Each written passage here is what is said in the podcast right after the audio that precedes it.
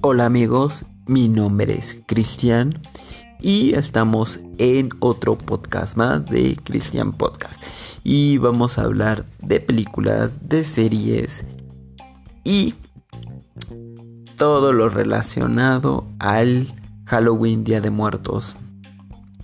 Hanel Pichán para los que sean de Yucatán. Y bueno, vamos a hablar de la película It. Oiga, no sé si se acuerdan de todos los traumas que generó esa película, o sea, la versión original, la primera.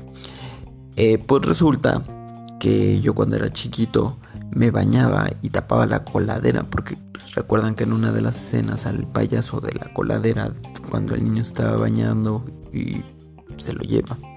Entonces sí me traumé bastante tiempo con eso y pues la tapé, la tapé. Entonces daba así como que escalofríos. Otra película, o sea, relacionado más a lo que es Halloween, es Jack. O sea, me encanta esa película. Esa película es de mis favoritas, o sea, de verdad. La amo, la amo con toda mi fe. Y además es una película que puedo ver en octubre, en noviembre y en diciembre. Entonces, pues es una película que pues su temática es más durable porque pues hablan de que se va a robar la Navidad. Jack envidioso. Yo digo que era más envidia de que Navidad fuera como con hit. Y pues Halloween, según él, no, la verdad es que cada quien tiene su fecha favorita. A mí me gusta Halloween muchísimo, me encanta el Halloween. También el Día de Muertos. Y para el Día de Muertos pues vamos a hablar de Coco. Bueno, esta película ya es más reciente. ¿Qué es lo que me gustó de Coco?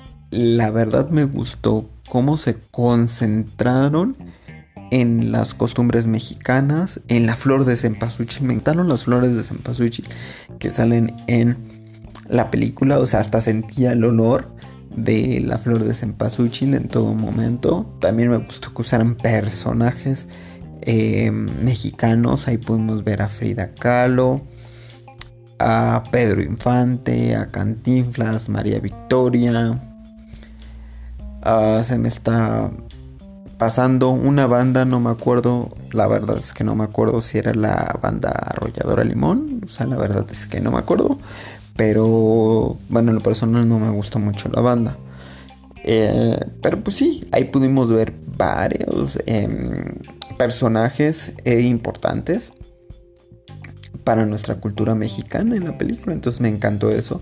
También eh, podemos apreciar varias cosas de, de nuestras costumbres, los pueblitos, el pueblito clásico de México con su placita, su panteón, el panteón municipal bien cuidado, bien mono.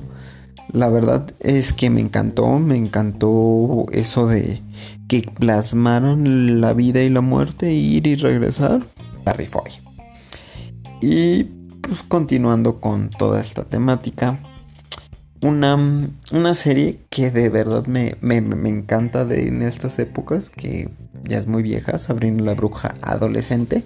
La versión original era muy blanca, eh, ¿se acuerdan de Salem que hablaba?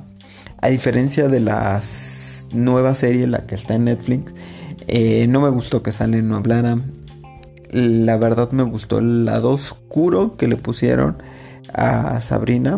Yo no sabía, esto me lo explicaron eh, hace no mucho tiempo, que existen dos versiones del cómic. O sea, Sabrina la bruja adolescente, la versión blanca, la versión infantil, la versión fantástica y luego sigue pues Sabrina la versión más oscura que es... Mm, eh, como lo vieron en la serie, tiene más satanismo, más de ese tipo de cosas. Entonces, pues la verdad sí me gustó, me gustó esta nueva versión de Netflix.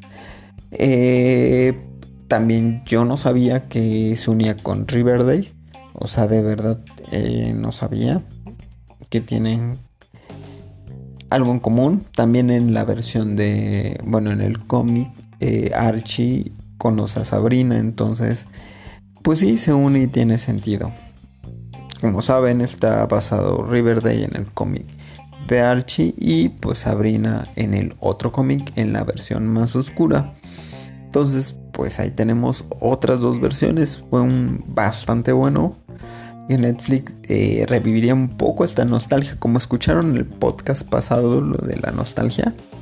La verdad es lo que me ha gustado últimamente. Que podamos revivir eh, pues series y todo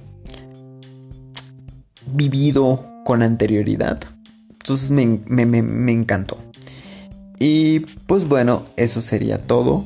Muchísimas gracias. Espero que recuerden a sus difuntos con mucho cariño. De verdad, a mí me encanta esta, eh, esta época porque puedo recordar. Bueno, lo recuerdo todo el año, pero como que está más marcado. A mis familiares que partieron, a mis amigos. O sea, de verdad sí, sí me duele esta, esta época porque es como que muy nostálgica.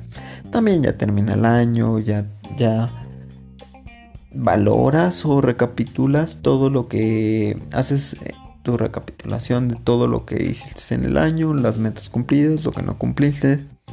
Entonces, pues les deseo bonito mes y espero que les guste este podcast.